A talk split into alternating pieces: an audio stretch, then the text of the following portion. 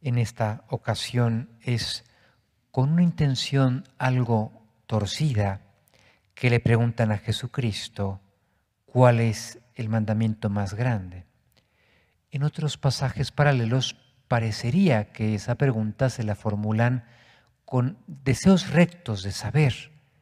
Acordémonos que en este momento, es decir, hace dos mil años, en el Israel de entonces, los mandamientos eran 613. Era más o menos lo que las escuelas rabínicas habían entresacado de la ley de Moisés.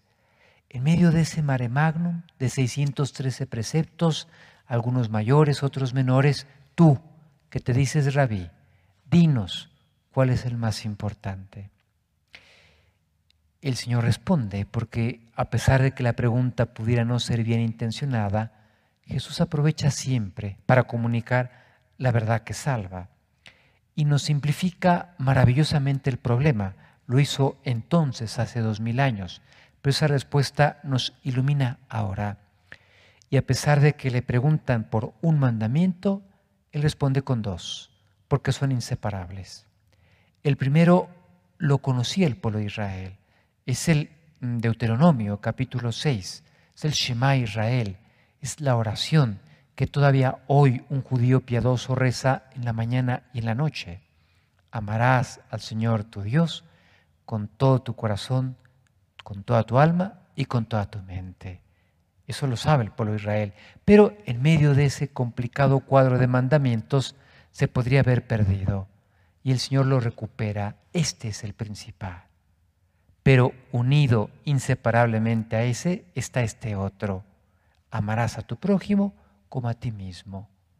Porque yo amo a Dios y lo demuestro en que amo a mi prójimo. Sería falso mi amor a Dios si no se tradujese en amor al prójimo. Y la razón profunda por la que amamos al prójimo tiene que ser que veo a Dios en Él, en cualquiera que esté cercano a mí. Amar así, amar al prójimo como a mí mismo, amar a Dios sobre todas las cosas, nos supera porque el amor tiene que ser eficaz, no puede ser solamente de buenos sentimientos. En la biografía de San José Marías se, se nos cuenta que en una ocasión, siendo joven sacerdote, daba la comunión a unas monjas de clausura. E iba repitiendo él en su interior a Jesús, que lo tenía en las manos al dar la comunión, te amo más que estas. Y el Señor le respondió, con una voz interior, con unas palabras de Santa Teresa. Obras son amores y no buenas razones.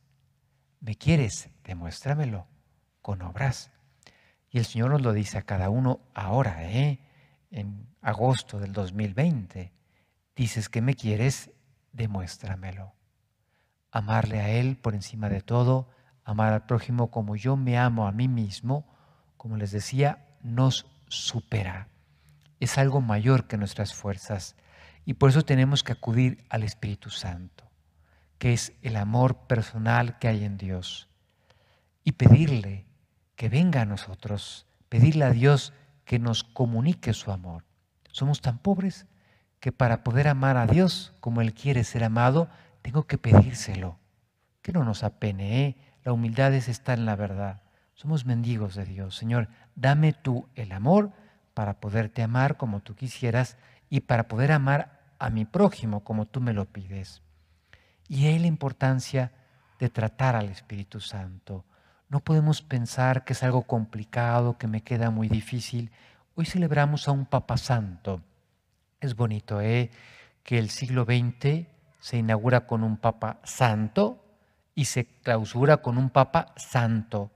Pio X, San Juan Pablo II. El Señor en momentos de dificultad nunca nos deja solos, ¿eh? siempre nos ilumina y nos recuerda por dónde va el camino. Y decía San Pío X que la ignorancia es el peor enemigo que tiene Dios entre los hombres, no saber las cosas. Y él se dedicó a dar catequesis. Bueno, a tal punto que él durante los primeros años de su pontificado daba clases de catecismo a los niños en un patio muy bonito que está allá en los jardines vaticanos, hasta que ya las obligaciones se lo impidieron, pero años, ¿eh? unos primeros años, siendo el Papa, daba su clase semanal de catequesis, como quisiéramos darla aquí presencialmente en cuanto las circunstancias lo permitan. Pues hay que profundizar en el trato con el Espíritu Santo. Termino con una referencia litúrgica muy sugerente. Miren, si se han fijado, en Pascua no leemos el Antiguo Testamento, porque es el tiempo de la plenitud. Cristo ha resucitado, ha cumplido todas las profecías que habían sobre Él, Él es el camino que nos conduce al cielo y por tanto lo que leemos en los 50 días de la Pascua es el Nuevo Testamento, su vida y la y la difusión de su mensaje, los hechos de los apóstoles. Pero hay una excepción muy señalada, que es la víspera de Pentecostés. Pentecostés tiene textos propios para el día y textos propios para la víspera, el sábado por la tarde, antes del domingo de Pentecostés. Y una de las lecturas posibles para esa misa en la víspera de Pentecostés es justamente este texto de Ezequiel que hemos leído. ¿Por qué? Porque esta visión tremenda de Ezequiel, de unos huesos absolutamente secos que cobran vida, se llenan de nervios, de carne, de piel, de vida, es una imagen muy poderosa de lo que hace el Espíritu Santo. Renueva la faz de la tierra. Y pues hay que acudir a Él todos los días para mantener activo nuestra capacidad de amar si un matrimonio empieza a enfriarse, si alguien en su vocación empieza a enfriarse, si yo noto que ya el amor a Dios y venir a misa y dedicarle tiempo me empieza a cansar, hay que acudir al Espíritu Santo para que Él renueve nuestro amor y nos dé la capacidad de cumplir ese mandamiento que el Señor nos pide, amarle a Él sobre todas las cosas, amar a mi prójimo como me amo a mí mismo.